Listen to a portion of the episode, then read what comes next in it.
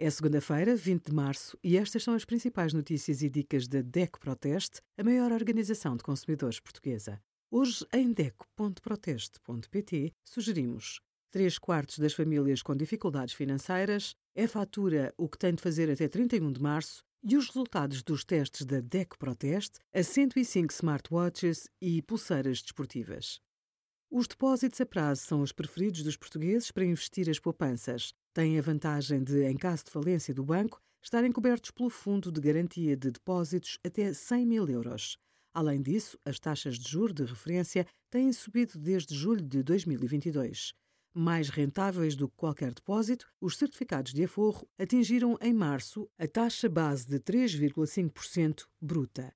Mas, a partir de agora, mesmo que a Euribor continue a subir, a taxa base dos certificados não poderá subir mais. Antes de decidir, compare as várias opções, inclusive as taxas que os bancos lhe oferecem.